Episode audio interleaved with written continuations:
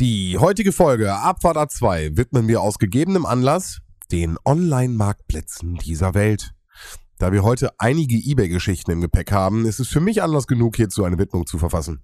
Götz kauft sich einen neuen Motor, ich versuche meine restlichen Möbel loszuwerden und Roman, unser Familienvater, hat immer eine Verkaufsgeschichte auf Lager. Nutzt ihr doch auch die kommende Stunde und schaut im Keller oder auf dem Speicher, ob ihr etwas habt, das ihr nicht mehr brauchen könnt. Gerade in unserer heutigen Wegwerfgesellschaft könnt ihr so mit unterschiedlichen Gegenständen nachhaltig weitergeben. Ihr kriegt für etwas Unbenutzbares noch ein paar Euronen und die andere Person freut sich und gibt dem Gegenstand wieder eine neue Bedeutung. In diesem Sinne jetzt viel Vergnügen mit Abfahrt A2 Folge 125, die stillschweigende Vereinbarung. Drei Typen, drei Meinungen, eine Mission. Abfahrt A2. Eine seichte Unterhaltungssendung für die ganze Familie ab 16 Jahren. Lehnen Sie sich zurück, machen Sie es sich bequem und schließen Sie die Augen.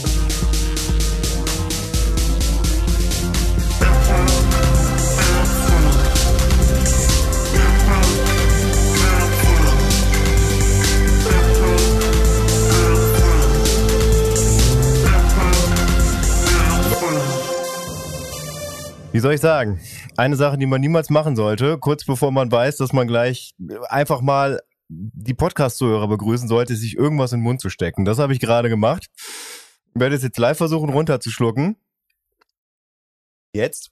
Und sage Hallo und herzlich willkommen in dieser neuen Folge Abfahrt 2. Mein Name ist Götz und natürlich bin ich allein hier im Podcast. Mit mir meine tapferen Mitstreiter, wie jetzt schon seit 125 Folgen. Hallo Sven, hallo Roman. Hallo Götz. Hallo Götz. Roman guckt schon wieder so, als äh, wird ihm das gerade erst bewusst. Nö, ich überlege gerade noch, wie ich jetzt die HörerInnen darauf aufmerksam machen kann, dass die da oben nicht hören wollen, dass Götz in seiner ursprünglichen äh, Version der Eröffnung Sven mich als linken und rechten Hoden bezeichnen wollte. Von Thorsten Legert, ja. Von Thorsten Legert, ja. Ja, ich habe dann zurückgerudert, weil ich es total verkackt habe und ich mir dachte, so witzig ist auch nicht. Aber gut, vielen Dank. äh, ich sag jetzt einfach mal, ich ist okay, ist es okay weil du gestern Geburtstag hattest. Also in echt, in nicht echt natürlich letzte Woche Sonntag. Und wie war's denn? Es war sehr entspannt.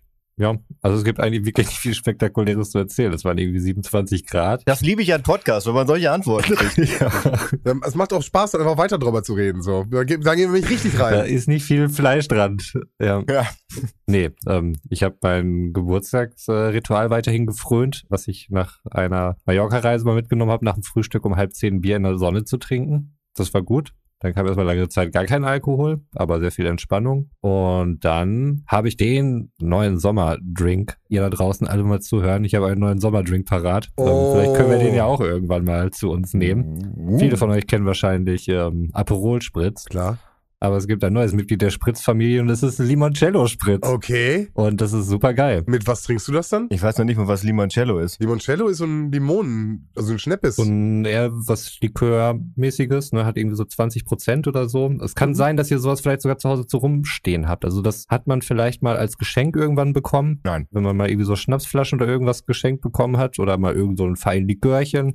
Und so einen hatten wir noch irgendwie rumstehen. Und äh, irgendwie hatte ich mal Limoncello Spritz gehört. Sehr einfach gemischt. Man nimmt 0,2 Prosecco und haut da 4 Zentiliter Limoncello drauf, bisschen Eis rein, umrühren, fertig. Geil. Sehr cool. Das ist übrigens das Schöne an meinem Job. Da kommt nie einer auf die Idee, mir Schnaps zu irgendwas zu schenken. Das stimmt, aber ich dachte vielleicht eher im privaten Umfeld. Beruflich habe ich jetzt auch keinen Schnaps gekriegt, aber das nee, war nee, dann nee, auch privat. Privat Ah, okay. äh, kriege ich wenig Alkohol geschenkt. Mhm. Ich habe mir gerade noch eine Flasche vorbestellt. Liebe Grüße an Carlo an der Stelle. Er weiß Bescheid. Er hat nämlich den geilsten Limoncello. Ah. Wirklich wohl super geiles Zeug. Und äh, meine Schwester und ich äh, haben den letztens äh, wieder getrunken und es war einfach wieder genau das, was du sagst. Sommerlich, richtig schön frisch. Und du kannst dann nicht viel davon trinken, aber das Hm. macht es natürlich dann so eher zu so einer Long-Drink-Situation, wo man Ja. auch dann gemütlich mal länger an dem Geschmack dran bleiben kann. Das finde ich natürlich auch geil. Stimmt. Und so ein Prosecco, der, der pusht dann ja auch ein bisschen nach vorne. Ja. Und meine Götz ist ja auch ein großer Freund davon, seinen Geburtstag irgendwie so einen Prosecco-Pegel zu halten. Äh, definitiv. Ja, das kann man damit auf jeden Das ist der Fall. Inhalt meines Geburtstages. ja. das kann man damit sehr gut machen. Wobei von daher kann ich das wieder zurücknehmen. Also meine Familie schenkt mir sehr gerne Prosecco an meinem Geburtstag. Wie, wie sprichst du es aus? Prosecco, Ist das das Richtige? so heißt es Wirklich? bei mir. Aber nur bei dir. Bei mir heißt Ach es so, so. ja. Also bei, eigentlich heißt es bei Jan Böhmermann so, ich habe es mir von ihm geklaut. Aber beim Geburtstag heißt es Prosecco. Okay.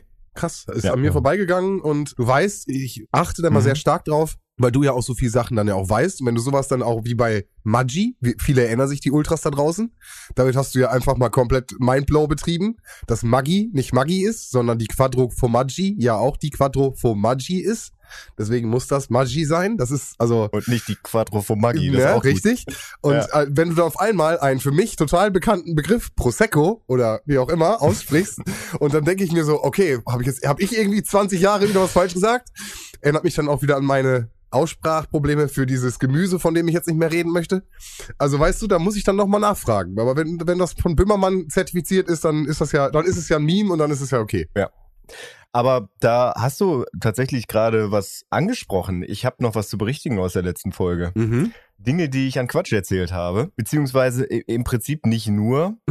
Das ist gut. Das ist Beim nochmal durchhören ist mir aufgefallen, dass ich mich mit dem Finale der WM 1998 aber sowas von total verspekuliert habe, da so näher ins Detail zu gehen. Also das Ergebnis war korrekt, es war 3-0, aber natürlich hat nicht Petit zweimal getroffen, sondern Zidane und dann Petit das 3-0 gemacht. Zu meiner Ehrenrettung muss man sagen, dass das 1-0 von Zidane von Petit vorgelegt wurde. So.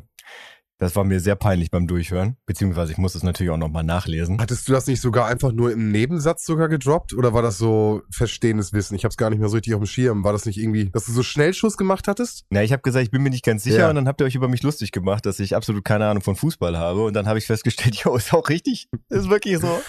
Also, Ja. du weißt, wie wir das meinen, wenn wir das sagen. Ja, aber ihr hattet ja recht. Ihr hattet ja recht. Ja, aber das ist doch eine Drucksituation. Ja, das, das stimmt natürlich. Dann ist mir aufgefallen beim nochmal durchhören, Roman hat sich ja über die sogenannte Schutzlücke lustig gemacht, die zwischen Frühstück und Mittagessen stattfindet, die halt geschlossen werden kann über das Zahnpflegekaugummi.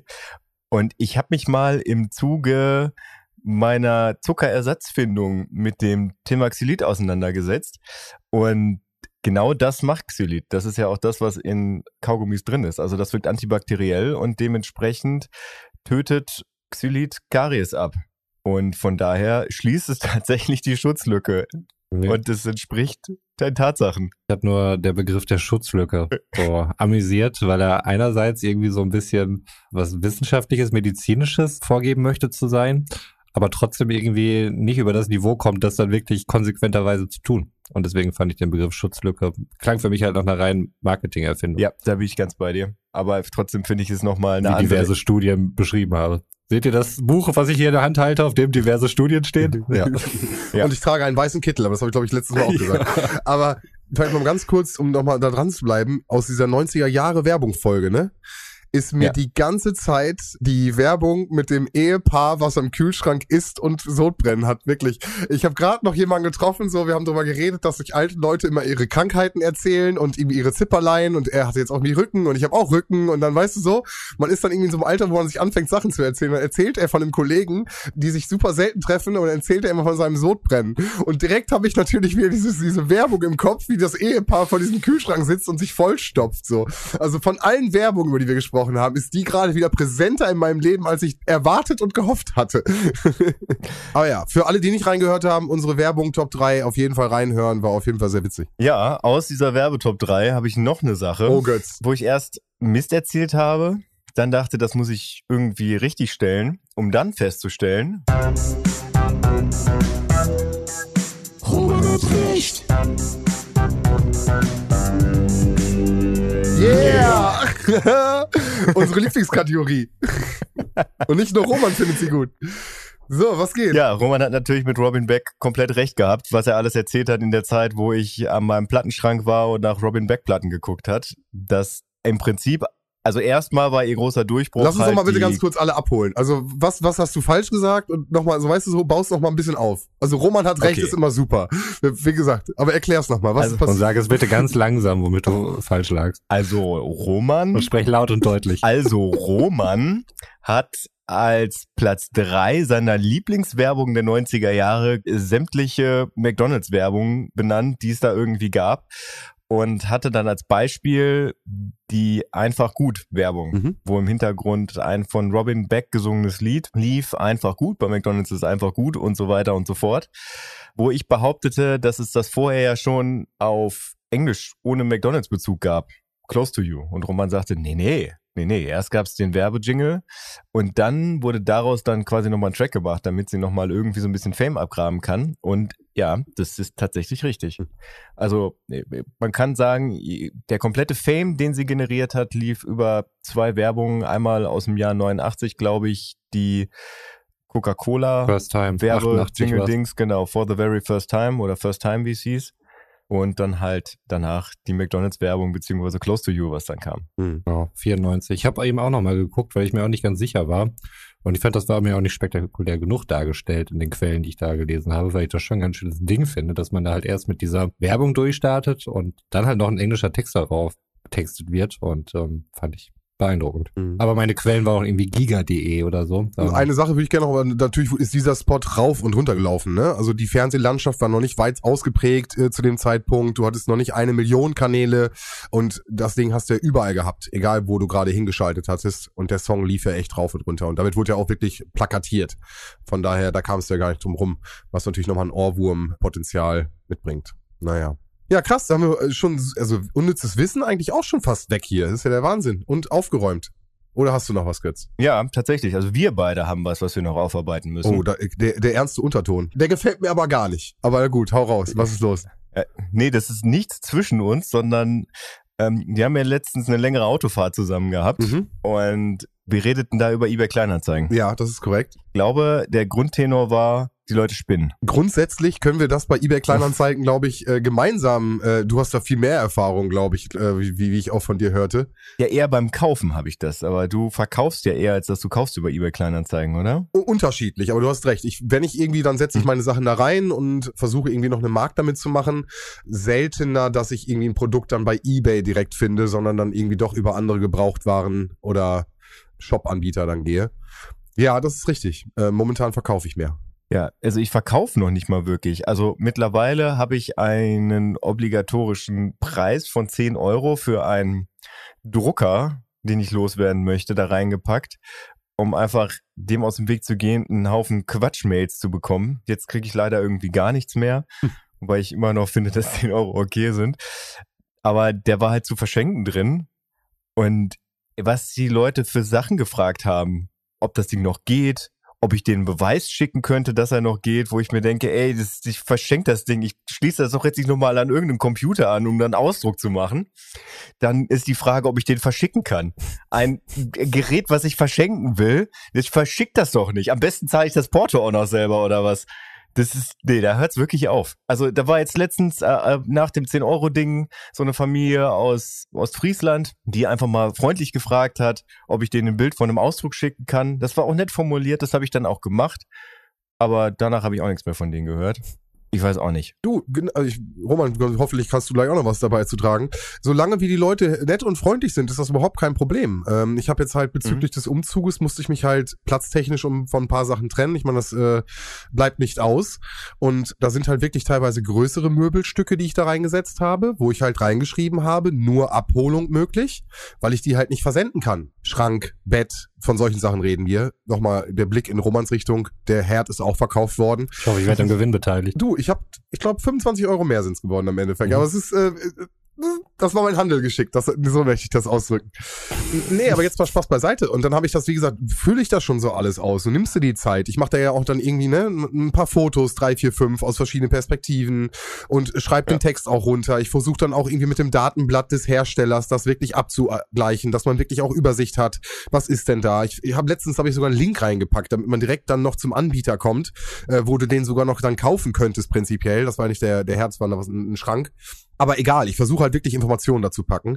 Und dann rede ich mit jemandem, der Interesse zeigt und ich freue mich schon und denke mir so, boah, ja, endlich. Und äh, dann geht es weg, weil es muss halt weg. Was soll ich damit machen? Ich muss halt ausziehen. Und dann schreiben wir hin und her und dann schreibt die Person, äh, sie kommt abholen heute Abend, äh, kein Problem, 19 Uhr. Und um 18 Uhr schreibt die Person mir, ähm, ob das Bett denn gar nicht in Berlin wäre. Berlin? Ich so, nee, das ist in Bielefeld. Ah ja, nee, das, dann, dann könnte sie nicht kommen. Das wäre ja, also sie kommt ja aus Berlin und mh, das hätte sie nicht gesehen. Das heißt, sie hat wahrscheinlich den Radius auf was weiß ich gestellt, aber ich habe das Ding halt Deutschlandweit oder sowas, ja. was weiß ich, keine Ahnung. Aber ich habe den äh, das Ding halt reserviert, weil ich natürlich auch dann ne Mhm. schön vorsorglich mache ich da reservieren dran, damit jeder Bescheid weiß, das ist jetzt gerade reserviert. Entschuldigung, nimmt mir natürlich wieder die Möglichkeiten und also ich habe dann einen ganzen Schuhkarton voll Geschichten. Und wie gesagt, auch mit Versandkosten ist, finde ich, mal ganz schwierig zu sagen, wie teuer der Gegenstand im Paket später ist. Ich gebe dann immer 5,99 Euro an und jetzt war ich wieder da und wenn ich den versichert verschicken will, dann bist du auch schnell bei 7,99 Euro. Dann habe ich schon wieder 2,99 Euro, die ich selbst zahlen muss oder wieder vom Preis wieder Ja. abgezogen werden. Deswegen holt den Zeugs ab, macht mich glücklich, dann ist super. Ich will damit gar nichts zu tun. Ich will es nicht einpacken. Ich möchte die Adresse nicht irgendwo draufschreiben. Ich möchte einfach, dass es abgeholt wird. Aber ja, eBay, deswegen glaube ich auch immer so ein bisschen äh, hm, stiefmütterlich. Ja, ich habe über eBay Kleinanzeigen letztens einen Motor gekauft. Mhm. Äh, Sven wird sich noch erinnern. Ja, ich sag, ich, hab mit, ich bin mit ihm gereist. Ja. Und da war es auch so. Also der war so günstig, dass ich nicht mehr gehandelt habe. Also ich habe ihn abgeholt mit meinem Papa zusammen und Sven. Und äh, dann wurde er hinten in meinen Bulli reingepackt. Und dann wurde er wieder nach Hause gefahren. Aber dieser Typ, du hast so richtig gemerkt, wie er sich darauf vorbereitet, dass ich noch handel. Weil es wurde ab vorher am Telefon nicht gemacht. Ich kam da halt hin, der hat dann hier irgendwie erzählt, so hat das Ding nochmal richtig schön geredet, wo ich mir dachte, Digga, ich bin jetzt hier hingefahren und ich will das Ding jetzt auch mitnehmen. Und der Moment, wo ich ihm dann halt klar gemacht habe, dass es halt vollkommen okay für mich ist, ich ihm das bezahle, was er sich da vorgestellt hat, das hat man so richtig gemerkt, wie so diese, diese eBay-Kleinanzeigen-Last von ihm runtergefallen ist. Und dann wurde das ein, eigentlich ein ganz entspanntes Gespräch. Also es war wirklich, das war wie so in zwei Akten. Der angespannte Teil und der, ja, wir können auch gleich einen Pilz trinken Teil. Boah, da, da muss ich noch mal ganz kurz rein, weil genau das wurde, habe ich letztens erlebt und komplett umgedreht. Ich würde eigentlich Ja. sagen, dass ich nicht schlecht im Handeln bin. Das heißt, ich versuche eigentlich immer so ein bisschen, kann man da was machen, geht da noch was? Ich habe das Mhm. auch schon mal in Geschäften gemacht. Manchmal hat man da einen guten Tag, ein gutes Gefühl, kriegt den netten Menschen gegenüber, dann funktioniert das. Und wir waren jetzt auf einer Haushaltsauflösung, ich und meine Partnerin, und haben einfach mal geguckt, was dann so möglich ist. Und wir standen vor einem komplett runtergewirtschafteten Kühlschrank. Aber äh, von der Marke Lieb her, sonst, wie gesagt, natürlich echt ein non- gutes Ding so. Und Größe war perfekt, wäre, also ne, war einfach perfekt. So, geguckt, was wollen sie dafür nochmal haben? Und dann sagt er, fragt er mich, so, was würdest du dafür noch geben?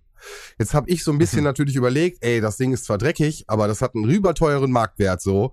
Darfst jetzt nicht zu tief ansetzen, darfst doch nicht zu hoch ansetzen. Was würdest du bereit? Und sag halt 150 Euro. Und er guckt mich an, grinst, stößt so auf, gib mir 80. Echt? ja, also von daher, es geht, es geht auch andersrum. Es geht auch andersrum so. Äh, weil dann irgendwie auch dann so hin und her diskutiert und hinterher haben wir sogar für einen Fuffige bekommen. Also von daher, ne, und ähm, jetzt sauber gemacht, das Ding ist wieder, ist Lupen rein.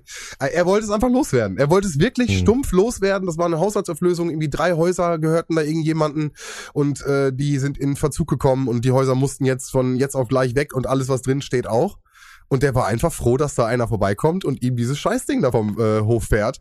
Und dann habe ich hinterher das Ding für einen Fuffi gekriegt, wobei ich aber selbst den dreifachen Preis sozusagen als vorsichtiges Angebot mal reingeschmissen habe. So, ja, sowas gibt es natürlich auch noch. Ja, ich, ich dachte eben gerade, als du erzählt hast, dass das jetzt noch eine ganz krasse Wendung nimmt, dass das Ding irgendwie ein Taui wert ist und du irgendwie 150 gesagt hast und, äh, und dann auf einmal wurdest du dann irgendwie mit Mistgabeln und Fackeln vom Hof gejagt. Aber nee, Aber genau das ist das Problem beim Handeln. So, und vielleicht stelle ich mir Ja. immer so ein bisschen den Bazar in den Filmen vor, wo dann irgendwie äh, Enttäuschung stattfindet und und äh, große große Eklat und Drama und so. Aber ja, es blieb aus. Also von daher alles gut. dann ist ja nochmal alles gut gegangen. Ja, Rumänchen, hast du auch noch eine eBay-Geschichte? Hau doch noch mal eine eBay-Geschichte raus, Rumänchen. Ich habe ja, glaube ich, keine mehr, die ich nicht schon erzählt habe. Ich habe ja irgendwann mal ein Notebook verkauft und hatte dann zwei Minuten, nachdem ich das äh, eingestellt hatte, schon die ersten WhatsApp-Nachrichten von irgendwelchen Leuten aus England, haben sie vorgegeben, die sofort bereit waren, das Ding zu kaufen, ohne irgendwelche Preisverhandlungen, aber interessanterweise eine nigerianische Nummer hatten. Und da bin ich da nicht drauf eingegangen. Ja, ich muss bin, bin direkt irritiert. Du sagst äh, eine Nachricht bei WhatsApp. Hast du das so verlinkt, dass sie dir bei WhatsApp schreiben können? Also hast du deine Nummer da drinne? Ich hatte meine Nummer da drin, ja. Krass. Ist mir dann auch erst bewusst geworden, dass ich meine Nummer da Okay, drin habe. das ist natürlich- einfach nur also- irgendwelche Hast du jetzt wieder rausgenommen? Das wäre mir, glaube ich, das ist mir zu privat. Ich möchte, dass die dann, können mir Mhm. gerne bei eBay schreiben, weißt du, und dann kriege ich eine Ja. E-Mail, kriege ich auch noch. noch. Aber War bisher auch immer so, dass wenn ich was verkauft habe, dann ging das eigentlich auch immer über das Portal. Ich möchte Mhm. auch nicht von dem Portal gerne runtergehen, weil ähm, nee, man kennt ja diese Scams dann auch. Ja. Ne? Ja, hier, mach mal hier äh, diesen Link oder so und dann, äh, ja, keine Ahnung, wo du dann halt irgendwelche Daten äh, hingibst und überweist und so. Bin auch immer sehr vorsichtig und in dem Fall halt ganz besonders und äh, bin es dann halt trotzdem noch irgendwann losgeworden, muss dann auch vom Preis runtergehen. Und äh, ja, mich hat's da auch einfach genervt, so diese ganzen Fragen zu diesem Produkt zu beantworten. Ich habe schon wirklich versucht, möglichst ausführlich alles da in diese äh, Artikelbeschreibung dann eben reinzumachen. Da ich ja beruflich auch äh, das ein oder andere Notebook verkauft habe, dachte ich, ich wüsste schon, äh, wonach die Leute gucken und was man da irgendwie beantworten müsste oder so. Nee, war nicht so. Oder es stand drin, aber es wurde dann trotzdem halt noch mehrfach gefragt und das äh, macht mich dann auch wirklich so mürbe, dass ich es dann einfach nur noch loswerden möchte. Und ich habe dann auch nicht wirklich Bock zu verhandeln, muss ich sagen, weil ich das halt beruflich auch immer so viel machen muss und ich möchte das in meinem Privatleben nicht haben. Ich bin dann nicht durch und durch irgendwie so ein Vertriebsdude oder so, soll mein privates Leben schön, schön weg von diesen kapitalistischen Sachzwängen sein. Ich wollte gerade sagen, also ich, ich kann irgendwie, also Roman beim Verhandeln, das kann ich mir ganz schlecht vorstellen. Du, ich hab dann immer, ich mache immer den ehrlichen, offenen Typ, ne? Da muss ich mich nicht so weit von meiner Persönlichkeit mich selbst verleugnen. Lass mir trotzdem eine gewisse Handlungsspielraum und bin dann der Trusted Advisor. okay, du hast jetzt ganz viele Begriffe gesagt. Wie, wie, wie kann ich das Ding jetzt einschätzen? Das heißt, du stehst da und sagst, Danke. 5 Euro, Danke. 5 Euro gehe ich runter und wenn er sagt, 5 Euro gehen wir nicht runter, dann sagst du ja okay. Oder was ist, also was Nein, ist denn? also das äh, ist zum einen natürlich Erfahrung, du musst dann dein äh, Gegenüber dann halt kennen, was jetzt bei eBay Kleinanzeigen natürlich schlecht ist, weil du kennst die Leute nicht, die dort kommen. Da musst du dann halt irgendwie so komisch pokern oder du musst halt auch davon ausgehen, dass die anderen Leute halt irgendwelche dreisten Gegenangebote machen oder so, wenn du irgendwas verkaufst. Bei mir im Vertrieb war es dann halt nicht so. Ich arbeite halt mit den Leuten zusammen. Wir unterstützen uns dann halt gegenseitig und ähm, das ist dann mal die Basis, äh, auf der ich dann halt auch am liebsten gearbeitet habe. Das ist Mhm. dann halt auch offen. Ich äh, drehe meinem Kunden dann halt keinen Scheiß an oder wenn es halt irgendein Scheiß ist, dann sage ich ihm das auch und äh, dann ähm, kriegt er das aber gut bezahlt, wenn er es dann eben trotzdem abnimmt Mhm. und im Gegenzug helfe ich ihm bei irgendwelchen anderen Problemen und auf so einer Basis kannst du dann halt schon mit guten Angeboten reingehen Mhm. und bist dann halt glaubwürdig genug und äh, wenn der Typ gegenüber dir halt äh, offen genug ist und ehrlich dir gegenüber und ihr eine gute Beziehung habt, dann sagt er auch äh, in den meisten Fällen, ja, geiles Angebot, machen wir. Und dann ist gut. Also Eisenraller hat da so eine ganz coole Floskel, finde ich, wenn ihm irgendwas zu teuer ist.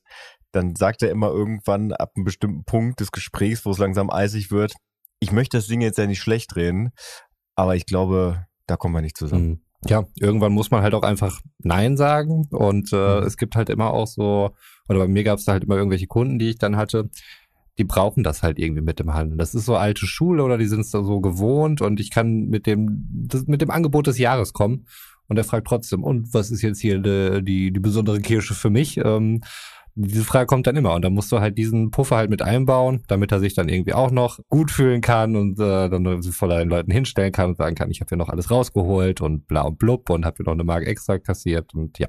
Aber das geht nur, wenn du in einer so einer Position bist. Wenn du aber in einer Fürbitter, also in einer, in einer, in einer, in einer Bitterstellung bist, das heißt, du Mhm. willst etwas haben und äh, Ja. äh, bist sozusagen abhängig von den Angeboten, die dir gemacht werden, Mhm. äh, dann ist das natürlich eine ganz andere Situation. Ne? Das heißt, also der Typ will 150 Euro haben, bleiben wir jetzt mal einmal der Summe, Mhm. und du sagst, ey, boah, pff, 100 Euro bin ich bereit auszugeben, dann irgendwie zu gucken und sich so ein bisschen zu 125 wäre Schmerzgrenze und dann sagt er, oh nee, 145, weiter gehe ich nicht runter. Also weißt du, was ich meine? Das ist ja so dieses Fingerspitzengefühl. Ja, ja, auf sowas habe ich halt wenig Bock, ne? Auf so dieses äh, Teppichhändlergetue irgendwie. Das finde ich dann irgendwie ein bisschen affig. Also in solchen Sachen Privatverkäufen, wie gesagt, du kennst dein Gegenüber nicht, ähm, Mhm. da muss das wahrscheinlich so sein. Aber deswegen nervt mich sowas auch so. Also es hat mich im beruflichen Alltag genervt, wenn Leute so gekommen sind. Dann habe ich es dann halt auch lieber nicht gemacht, weil mir da wirklich so eine langfristige partnerschaftliche Zusammenarbeit dann einfach wichtiger ist, die dann irgendwie auf einer vertrauensvollen Ebene stattfindet. Und dann ist sowas halt nicht notwendig. Und das habe ich dann auch offen kommuniziert. Und wenn sie dann halt trotzdem mehr haben wollen, ich wusste, ich gehe da mit einem geilen Angebot rein und äh, er sagt dann irgendwie nein,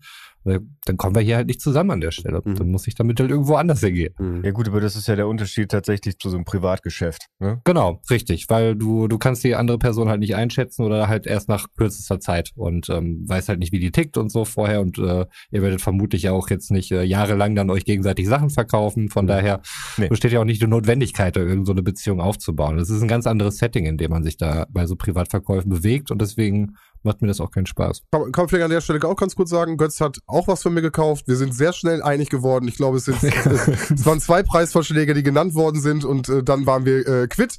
Also von daher, das, das ging relativ fix und wir machen immer noch Podcasts Ja. zusammen. Von daher, es ist, es scheint alles cool zu sein. Das stimmt. Ich habe es auch ohne Murren und Knurren abgeholt. Das stimmt, das stimmt. Ja. Was ich letztens gesehen habe, wo du das erzählt hast, ist eine Folge Pornstars. Kennt ihr das? Nein, Was? nie gehört. FSK 16. Boah, wie schreibt man das? P-A-W-N. Ah, Porn. Ja, Pornstars, ja. Porn. Das ist das hinten. Musst, das ist nicht Porn. Das ist Porn. Ja, das läuft nämlich immer Montag nachmittags bei einem Klienten, wenn ich da zu Besuch komme. Und dann schauen wir da manchmal nochmal, bevor wir dann wirklich ins Gespräch gehen, gemeinsam, ja, nochmal so fünf Minuten einfach auf dem Fernseher und lassen uns berieseln. Und da war eine Frau, die, ich glaube, Fabergé-Ohrringe verkauft hat, ohne zu wissen, was das ist. Hm. Ich weiß nicht, ob es Ohrringe waren, aber auf jeden Fall irgendwas von Fabergé. Aber G kenne ich nur diese Eier. Ich Ja. wusste nicht, dass das da noch mehr von gibt. Das ist ein Goldschmied. Also der hat relativ viel gemacht. Okay, ich dachte, das wäre jetzt irgendwie so dicke Eier als Ohrringe. Habe ich jetzt auch gerade im Kopf gehabt. Also wusste ich jetzt auch erst seitdem. Ich dachte auch, es gibt nur Eier von dem, aber naja, da ist sie dann reingegangen und viel wollte, Hoden und Eier heute irgendwie. Ja, okay. ja, ja, wollte 2000 Dollar dafür haben. Und dann sagte er, ja, ich könnte Ihnen die für 2000 Dollar abkaufen, aber ich habe ein Gewissen. Deswegen biete ich Ihnen 17. Okay, wow. Also 1000. Ja. Und dann guckt sie ihn an und sagt, gut, dann will ich 20 haben. Nicht schlecht. Also irgendwie schon schlecht, aber ähm, dann so zu reagieren, ist schon wow. Okay. Ich glaube, ich hätte sie rausgeschmissen. Ja, ist ja mega unsympathisch. Also er hat so keine Ahnung und äh, wow. Ja, ich meine natürlich, ne, das ist auch für den Entertainment-Faktor gemacht, aber solche Menschen wird es auch geben. Ja, bestimmt. Ja. Oh, da gibt's was zu holen. Aber äh, wenn ich das jetzt richtig sehe, das ist die, die, die drei vom Pfandhaus und das ist im Endeffekt Ja. wie Trödeltrupp-mäßig, da wird was verkauft. Naja, Oder wie Lichter hier, dieses, dieses andere, wie heißt das andere nochmal? Bares für Rares. Bares für Rares, danke. Ja, aber also das ist tatsächlich, also es ist ja anscheinend eine wirklich existierende Pfandleihe, äh, wo dann, wo dann nicht äh, irgendwelche Händler in den Zwischenstep gehen. Also die kaufen das ja nicht in ihren Läden auf, sondern die kommen ja in dieses Bares für Rares Studio, um dann Sachen zu kaufen, die sie in den Läden verkaufen, sondern es soll ja wirklich darum gehen, dass Menschen in den Pornshop reingehen und den versuchen da irgendwelche Sachen zu verkaufen und dann Okay, das klingt sehr ähnlich. Ja, es ist äh, prinzipiell ist es sehr ähnlich. Okay, das ist aber, gut. aber im Prinzip sind sie, das muss man vielleicht dazu sagen, sie sind alles in einer Person. Also sie sind sowohl Albert als auch Horst Lichter, als auch ähm, Ludwig und wie sie da alle sonst noch heißen. Also das ist, da gibt's einfach nur den einen. Der ist Sachverständiger in allen Bereichen. Wenn er sich mal irgendwo ausnahmsweise nicht auskennt, dann, ähm, Dann kennt, kennt er er gleich denjenigen, den er anruft, der dann vorbeikommt, der ihm dann ein bisschen was dazu erzählt. Und äh, gerade wenn sie Schusswaffen haben, ist das immer ganz unterhaltsam, weil sie die dann irgendwie auch ausprobieren und dann gibt's immer diesen einen etwas vertrottelten Sohn, der es irgendwie immer abkriegt dabei. Naja, auf jeden Fall ist das ja aber auch, wo du es sagst, bei Bares Ferraris ist das ja auch ganz häufig. Also wenn man da hingeht und sagt, ja, ich hätte gern fünf Euro dafür und wenn sich dann Albert da hinstellt und sagt, ja, nee, also unter 800 würde ich da nicht rausgehen, und ne, wenn man dann merkt, dass sie gierig werden. Also du kommst dahin, möchtest etwas für 5 Euro verkaufen und dann möchtest du auf einmal nicht unter 800 Euro Ich rausgeben. finde noch den, den Moment davor noch viel intensiver, wenn die Mhm. hinkommen und wissen nicht, wie viel es wert ist. Und dann kommt der, in Ja. Anführungsstriche, Experte, Expertin für den verschiedenen Fachbereich. Äh, Mhm. Ich mag da den, äh, weil ich natürlich auch mal selbst mit meinen Spielsachen immer überlegt habe, der Typ für Spielsachen, der ist nur für Spielsachen da und äh, checkt immer, wenn Spielsachen sind, kriegt er die. Und dann wird die, geprüft er die, von wo die kommen und so. Egal. Auf jeden Fall kommt dann ja der Fachexperte und der sagt ja, wie viel das Ding wert ist oder was sie ungefähr nehmen kann. Und dann fangen die ja an, sich nochmal hochzubieten. Der mit der Glatze und der Tätowierung, meinst du? Äh, nee, das ist so ein, einer mit Brille und ein leichte Koteletten hat er gehabt. Ja, ja, ja, ja. Und, und sie war ja auch eine, eine für so eine Dame mit äh, kürzerem Haar, mit auch mit Brille, äh, war für Service und solche Sachen, die war, war wohl auch sehr, äh, hatte auch eine sehr gute Expertise. Aber die sagen dann ja ungefähr, was das ungefähr wert ist. Also sagen eine Spanne von, weiß ich nicht, 1000 bis 2000. Und dann geht sie hoch und sagt Preisverstellung. Und dann gehen sie, haben sie so ein Schild und das Schild geben sie ja mit hoch. Und dann fangen die ja an, sich hochzubieten. Und dann darf sie ja sozusagen entscheiden, wer den Zuschlag bekommt. Aber der Moment, wo sie nicht wissen, was es ist oder wie viel es wert ist, Ja. und dann wird in der erste Preis gesagt. So, das finde ich, ist so ein, ist so ein Schlüsselmoment, ne? Ja, ja, also dafür guckst du es ja im Es Prinzip. ist auch äh, super erfolgreich, das Format. Es ist genau das. Jeder hat irgendeinen Schatz im Keller. Es ist auch scheiße unterhaltsam. Ja, ich muss es immer wieder zugeben. Wirklich. Wenn ich bei meinen Eltern sitze und es läuft und ich wollte eigentlich nur kurz mal Ja. was vorbeibringen, dann sitze ich da eine halbe Ist so. Stunde und guck mir Ist das so. an. Und man redet So, auch mit, ach, das ist doch nichts wert. Zwei Millionen. Was? So. Wie, was wieso das denn? So, ja. Weißt du, da gehst du in den Keller, holst dir was zu trinken, kommst hoch und was, war jetzt die Ja, Expertenschätzung? genau, genau. Nein, 300 Euro? Dass der sich nicht schämt, da hingegangen zu sein. Hätte er mal bei Ebay gemacht. Ja. Äh, ja, also wie gesagt, es, diese Formate sind natürlich wirklich genau dafür angelegt. Der Trödeltrupp sei hier auch noch genannt, den fand ich auch mal witzig, wenn die losgezogen sind und irgendwie die ganzen Sachen ausgerümpelt haben und auf einmal voll die Schätze rausgezogen haben. Weiß natürlich auch nie, was davon real und gefaked ist, aber wie gesagt, es entertaint. Ja, aber das ist mir schon wieder zu sehr Tränendrüsenformat. Ne? Da gibt's dann immer diese, diese Zeitlupen-Momente, wo dann die Leute halt gefilmt werden, wo dann gesagt wird, äh, hier, du, du hast da was am Auge, wo die dann dann einmal einmal so machen, dann wird die Zeitlupe nochmal angemacht und dann wird irgendwie im Hintergrund erzählt, wie sehr die Situation sie gerade belastet. So, also dieses, wo wirklich, wo wirklich Fake betrieben wird und wo äh, mit Menschenleben hantiert wird, beziehungsweise da mit Emotionen gespielt wird, was ich wirklich abartig finde. Ich finde, das hat halt Bares für Rares nicht. Das stimmt. Da gebe ich dir recht. Ja. Wobei ich die Trödeltrupp-Jungs natürlich auch sehr sympathisch finde. Aber hilf mir noch mal ganz kurz, es gibt noch einmal das, äh, wo die so eine Garage aufschließen und dann laufen da fünf Leute dann lang und dann entscheiden die, ob die, wie viel Geld die für Garage bezahlen. Und dann kaufen die den Inhalt der Garage. Storage Wars oder sowas? Oder? Ja, Storage Wars, Dankeschön. Ja. Das ist ja auch sowas, so, wo du halt auch denkst, boah, was, die wollen jetzt 2000 Euro dafür, bla. Wobei, das sind ja teilweise auch Schauspieler oder irgendwas, aber irgendwie das, das Mitfiebern. Was ist das wert? Was finden die da? Was könnte das sein? Ja. So ein Format gibt's übrigens auch auf RTL, also so ähnlich. Ähm, irgendwelche Leute, die so Import-Export-Kram halt einfach irgendeine Palette dorthin stellen und dann sind da so ein paar Leute, die halt darauf bieten. Ich weiß das deshalb, weil äh, der Bruder meiner Freundin dort mitgemacht hat, als jemand, der solche Paletten dort verkauft hat. Ach, witzig. Ja. Wusste ich gar nicht. Als Laiendarsteller? Äh, Oder macht er das wirklich beruflich? der macht das wirklich, ja. Okay, also das ist real, ja. ja? das ist dann real, ja. Wow. Ach, und können wir die Folge mal irgendwie gemeinsam so rewatchen vielleicht? Ja, warte mal, ich finde das gerade total interessant, dass wir hier einen Mann hinter den Kulissen haben. Ich weiß sonst nicht viel davon, außer dass er da mitgemacht hat und ich habe es halt gesehen. ja, ja. Aber- Verschwiegenheitserklärung, ich weiß. Hm, Ja, ja, ja. Und dass die, die Moderatorin da irgendwie halt äh, vor der Kamera auf nett und freundlich macht, aber ansonsten verpisst sie sich einfach und verachtet vermutlich alle, die da sonst dran beteiligt sind. Okay, aber dann können, also wir, wir haben ihn ja noch mal vielleicht irgendwann mal in der Sendung, da können wir ihn auf jeden Fall drauf ansprechen, das sollten wir uns merken an dieser Stelle. nein, nein, du hast das falsch verstanden. Nicht Romans Bruder, sondern der Bruder seiner Freundin. Ach so, das habe ich falsch verstanden. Ja. Werden wir wahrscheinlich nicht hier haben. Obwohl, wenn er so narzisstisch ist, dass er, na okay, aber es ist halt RTL 2 und nicht Abfahrt 2. Müssen wir mal gucken. Oh, Vielleicht haben wir da ein bisschen Verwirrung. Also so groß ist der Unterschied jetzt auch nicht. Ich bitte dich. Vom Niveau vielleicht, aber von der Reichweite und von den Geldern, die da gezahlt werden. Gelder? Ja, du kriegst Gelder. Ich krieg eine Gage hier jedes Mal, wenn ich mich hier hinsetze. Für die drei Fragezeichen-Folge, das haben wir abgesprochen. ja. Projektgebundenes Etat, das weißt du. Ja, nee, krass. Aber wie gesagt, diese ganzen Verkaufsserien und Sendungen, ich glaube, äh, da- deswegen gibt's davon auch so viele. Und deswegen schießen die auch wie Pilze aus dem Boden. Weil ich glaube halt, jeder hat seinen kleinen Schatz im Keller und denkt drüber nach, gebe ich den mal frei, gebe ich den wieder irgendwie in die Außenwelt, nächster Flohmarkt, was nehme ich mit? Ja, im Endeffekt macht man es dann doch nicht. Und ich glaube, genau diese Sendungen animieren ein bisschen. Ne? Naja, also es ist ja auch immer, du hast ja immer nur diesen einmaligen Gegenwert.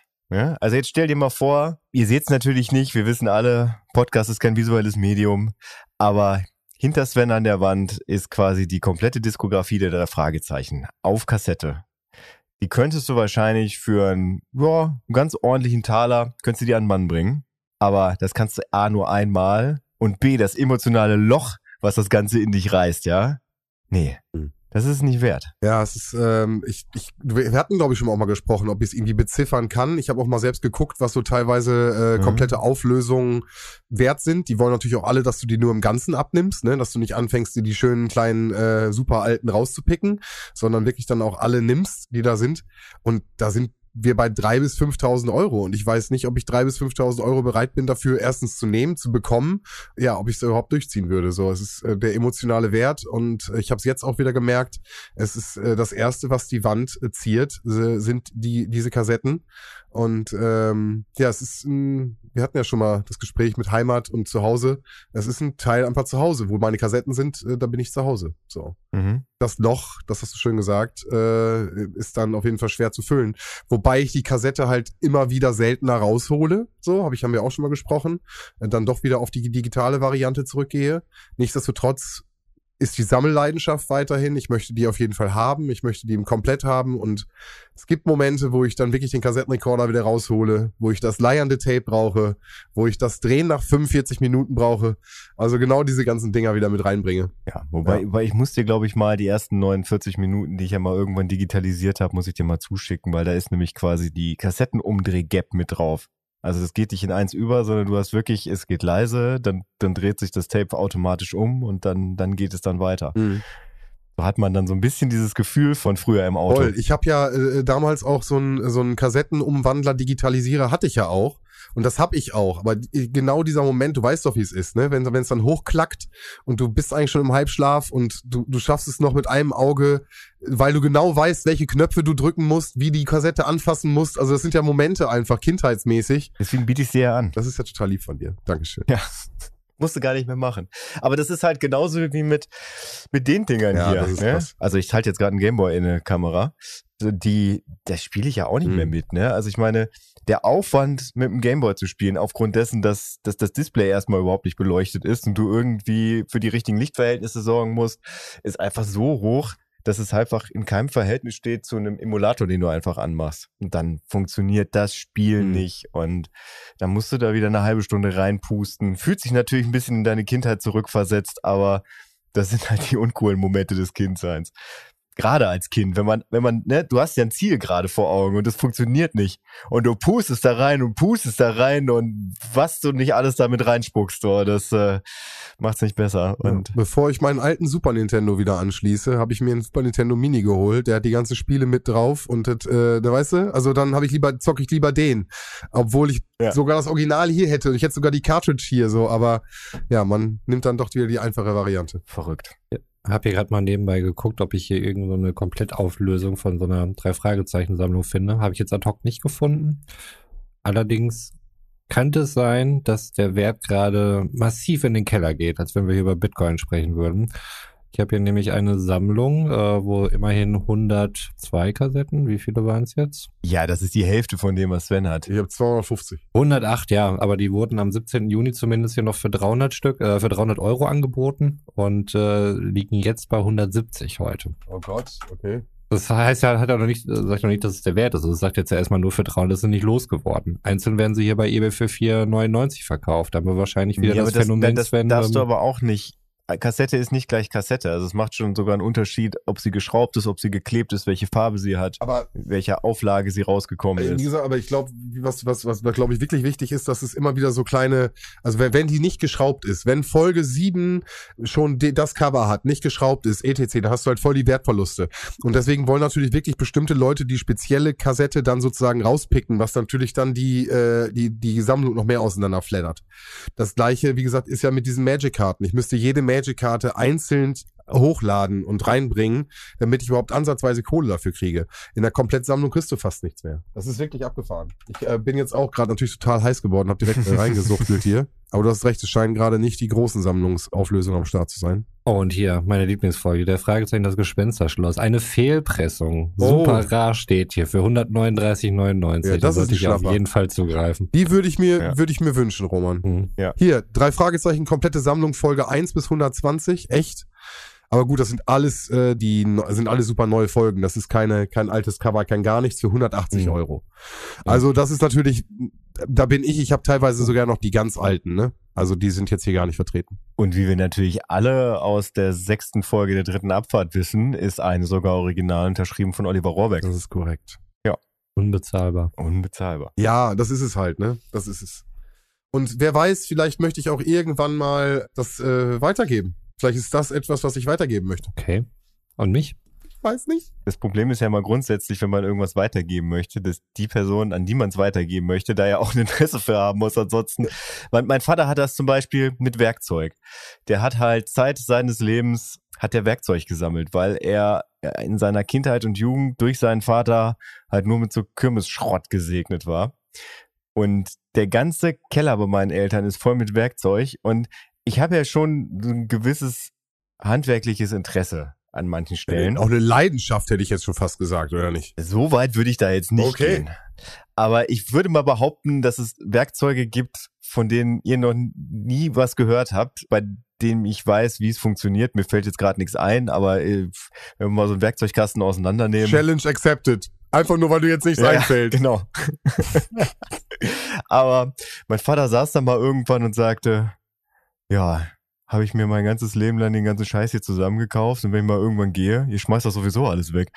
Ja, und so kann's halt kommen. Ja, natürlich. Ich bin immer wieder erstaunt darüber, dass, also auch nach all den Jahren, er manchmal, wenn ich irgendein Problem habe, er ein Werkzeug rausholt, das ich noch nie in meinem Leben gesehen habe und er mir genau erklären kann, wo er das gekauft hat in den 80ern und dass er sich freut, dass er das genau für den Moment halt jetzt aufbewahrt hat, dass er das seitdem nicht wieder brauchte, aber für diesen Moment liegt's noch da. Aber wie gesagt, eine, eine leichte Affinität dazu hast du ja doch irgendwie entwickelt.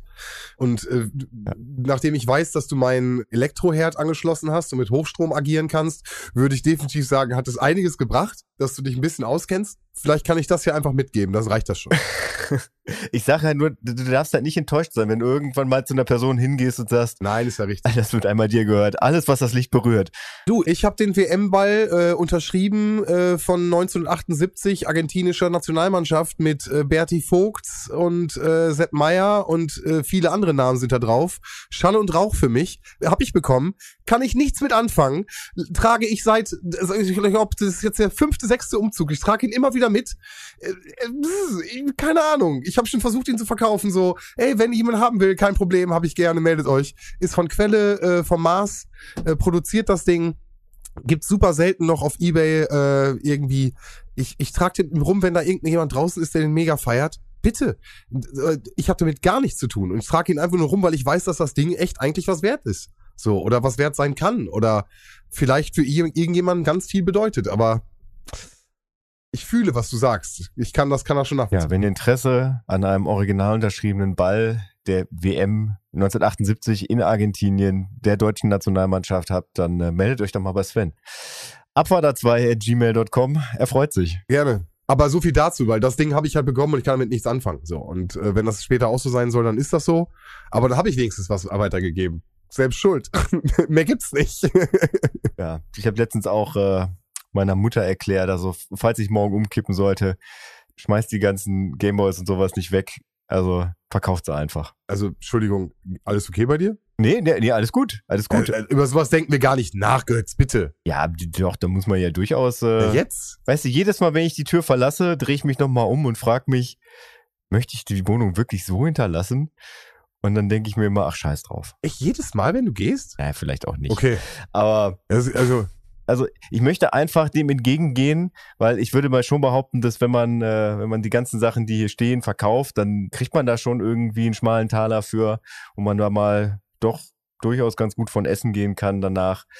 Und bevor die dann irgendwie weggeschmissen werden, weil man die halt den Wert nicht kennt, dann weise ich das einfach mal freundlich darauf hin. äh, ich erinnere mich gerade noch an eine Folge, die nicht allzu lange her ist, wo du ein elektronisches Gerät gefunden hast und dich gewundert hast, wie viel das Ding überhaupt wert ist, was du da einfach irgendwo rumliegen hast. Ja. Also, ne, genau sowas ist ja genau der Prozess, der dann ja auch irgendwie passieren kann. Apropos elektronisches Gerät.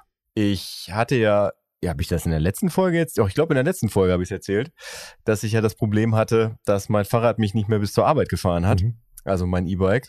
Dem habe ich Abhilfe geschaffen und habe mir jetzt tatsächlich für weniger als ich dachte, also was ich dafür ausgeben muss, äh, einen neuen Akku geholt, mit dem ich jetzt zur Arbeit komme und wieder zurück, ohne ihn aufladen zu müssen. Also ist ein absoluter Mehrwert, der dabei geschaffen wurde. Und ich kann jetzt halt tatsächlich einfach wieder jeden Tag mit dem Fahrrad zur Arbeit fahren. Ich wollte gerade sagen, es ist nämlich nicht ohne ihn aufladen zu müssen, sondern ich würde es gerne ergänzen mit ohne treten zu müssen. doch, doch, doch, nein, nein, nein, ich, ich trete, ja, alles klar, treten musst du. nee, ich trete, also ich habe den auch so eingestellt, dass ich die ganze Zeit durchgängig treten muss. Mhm.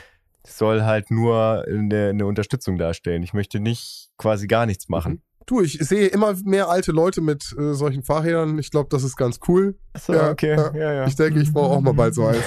Ja, ich habe jetzt die Auswertung von Google Maps bekommen. Ich habe ja die Aufzeichnungen, die habe ich eingewilligt, äh, wo Google Maps jetzt quasi mir die ganze Zeit anzeigt, wo ich lang gefahren bin. Also wo ich jetzt auch gucken kann, zum Beispiel, wenn du mich jetzt fragst, 7. Januar 2021, wo warst du da? Kann ich jetzt in Google Maps gucken, wo ich überall lang gefahren bin. Weil das quasi die ganze Zeit äh, so ein Journal aufzeichnet. Gleichzeitig natürlich auch, also cool und gleichzeitig aber auch irgendwie ein bisschen beängstigend.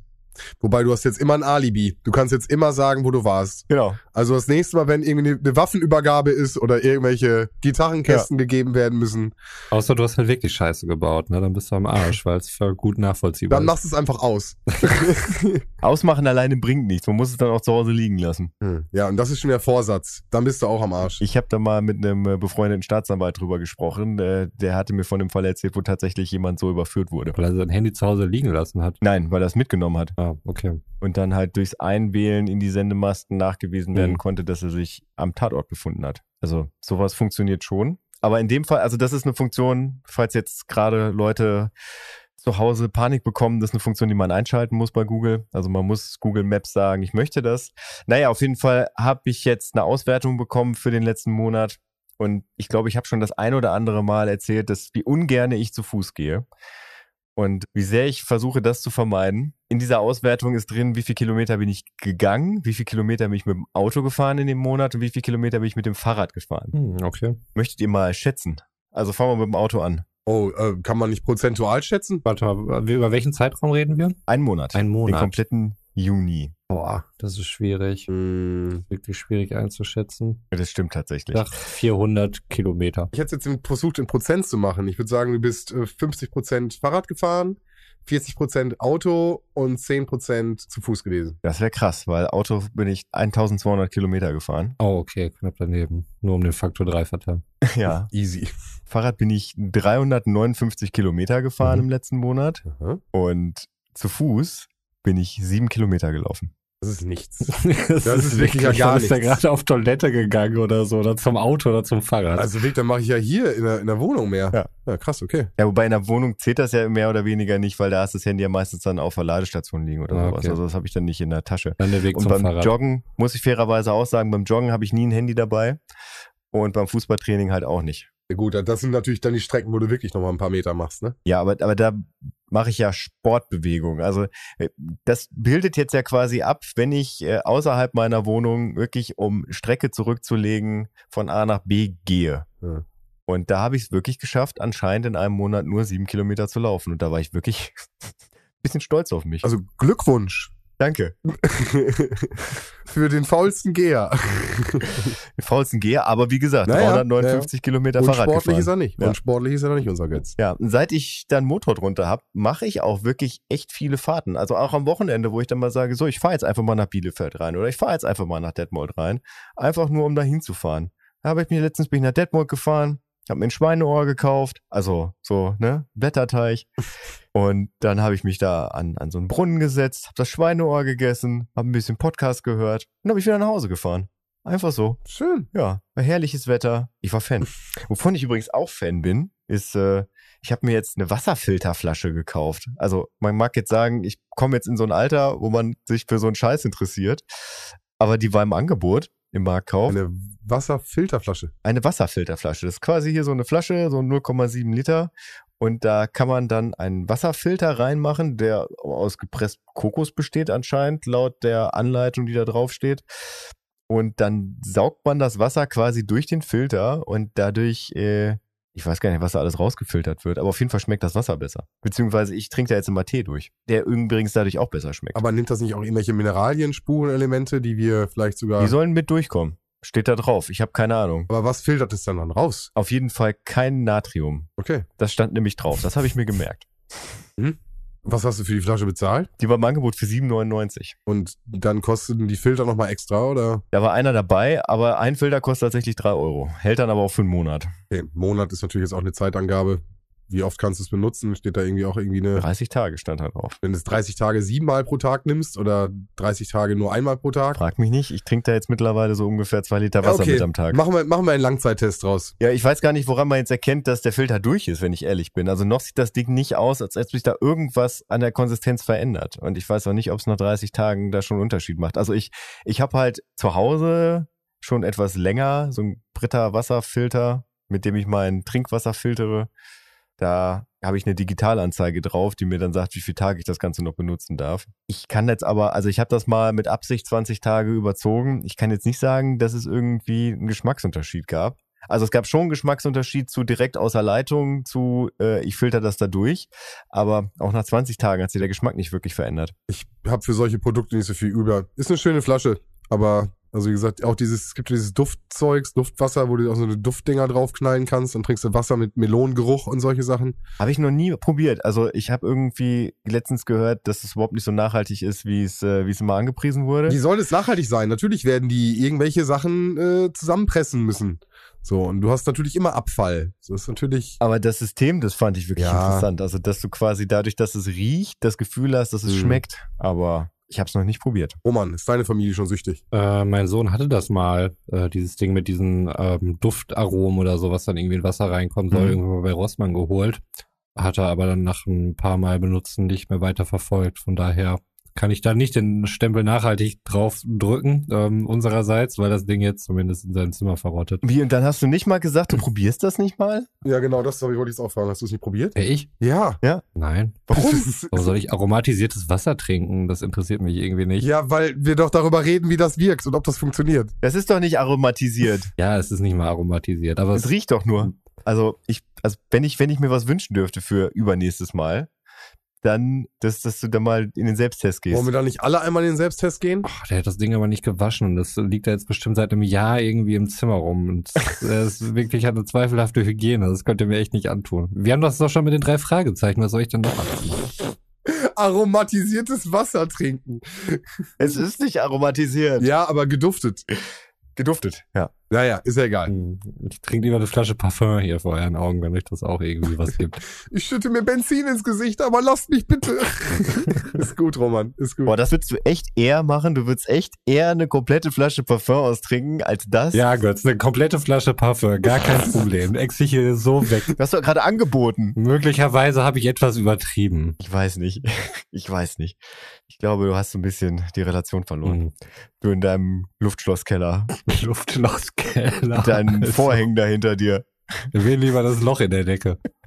Jo, da ist ein. Warte mal, wie kommt. Hä? Warte, haben wir das nicht irgendwie mal live erlebt, wie das da reinkam? Nein, ihr habt euch nur mal live erlebt, wie der Vorhang hier ähm, runtergefallen ist. Stimmt, das war's ja. Nein, das sind irgendwelche Styroporplatten und die eine ist halt ein bisschen kaputt. Wie das so ist im Keller. Weil du da mal vor lauter Wut über eine geplatzte Verhandlung reingehauen hast. Nein, da laufen irgendwelche Wasserleitungen lang und wahrscheinlich musste irgendein Handwerker dran und sagte, ach, das muss nicht schön aussehen, hier ist nur ein Keller. Das könnte auch ein Geheimgang sein. Denk bitte an Laszlo, ne? Hast du mal nachgeguckt? Das wär's nämlich. Habe ich noch nicht, trau mich nicht. Aber manchmal, wenn man ganz leise ist, dann hört man es immer noch.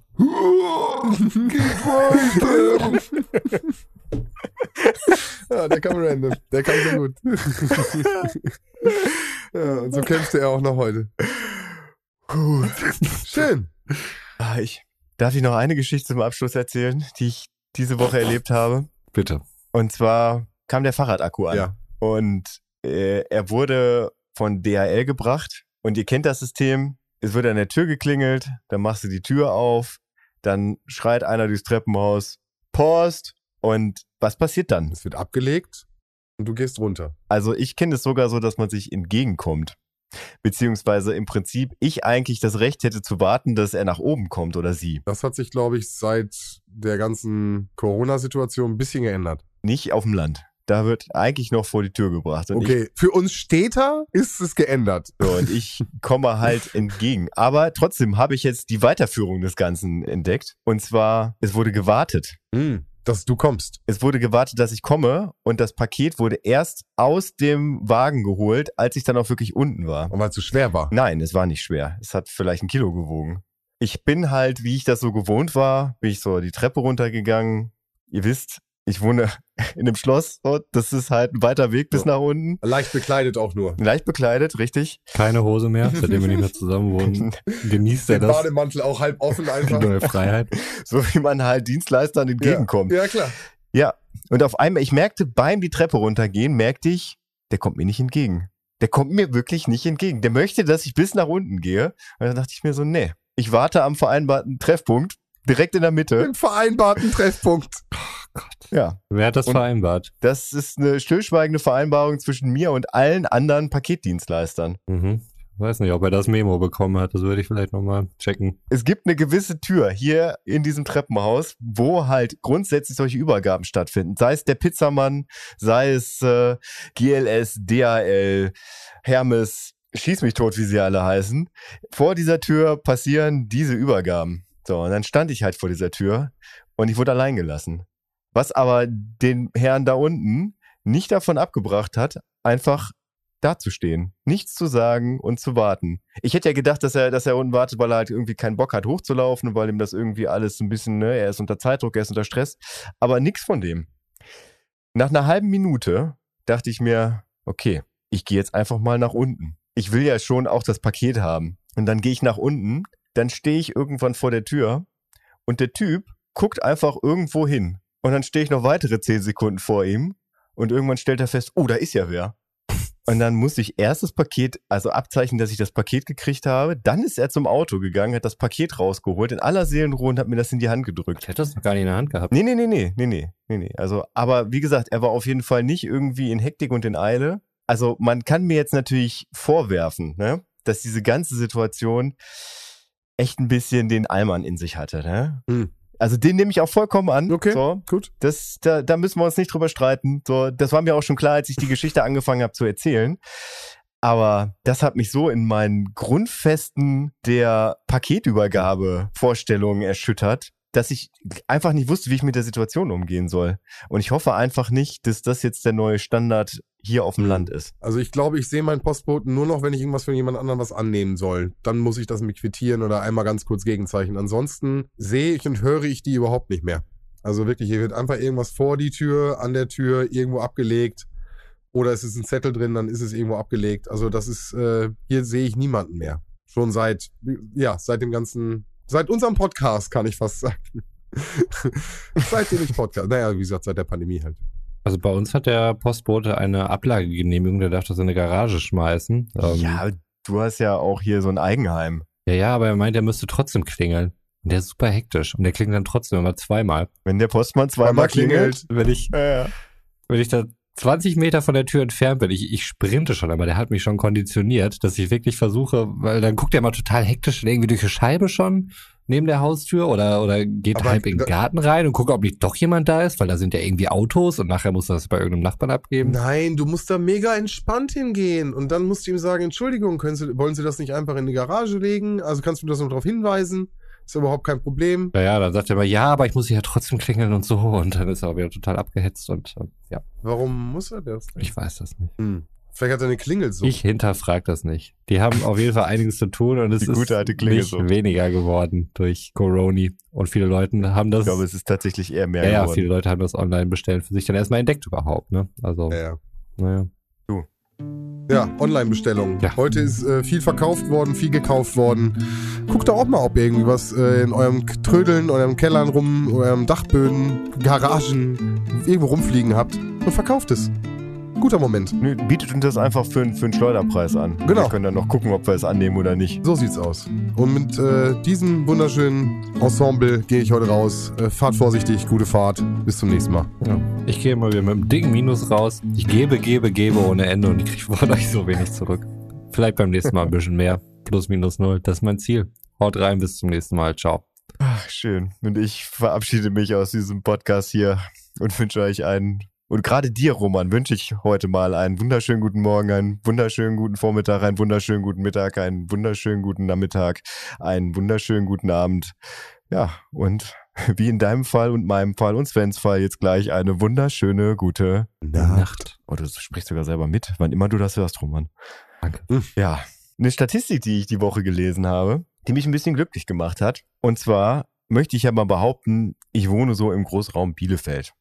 Auch wenn man sich darüber jetzt streiten kann, so dass ich ja Bielefeld ja verlassen habe, um aufs Land zu ziehen, in die nächstmögliche Ortschaft, ist es aber so, dass im deutschlandweiten Vergleich Bielefeld den durchschnittlich günstigsten Preis pro Eiskugel hat. Hm. Wo liegt der? Also deutschlandweit möchte ich da mal behaupten, wenn ich mir das hier so angucke, ist Bielefeld tatsächlich die einzige Region, wo die Kugeleis, ja, es ist noch, es ist knapp über dem Euro. Die durchschnittliche Kugel Eis in Bielefeld kostet 1 Euro und 3 Cent. Gesamtdeutschland ist 1,46 Euro und in München bezahlt man 2,10 Euro für eine Kugel Eis. Ui, okay. Im Schnitt.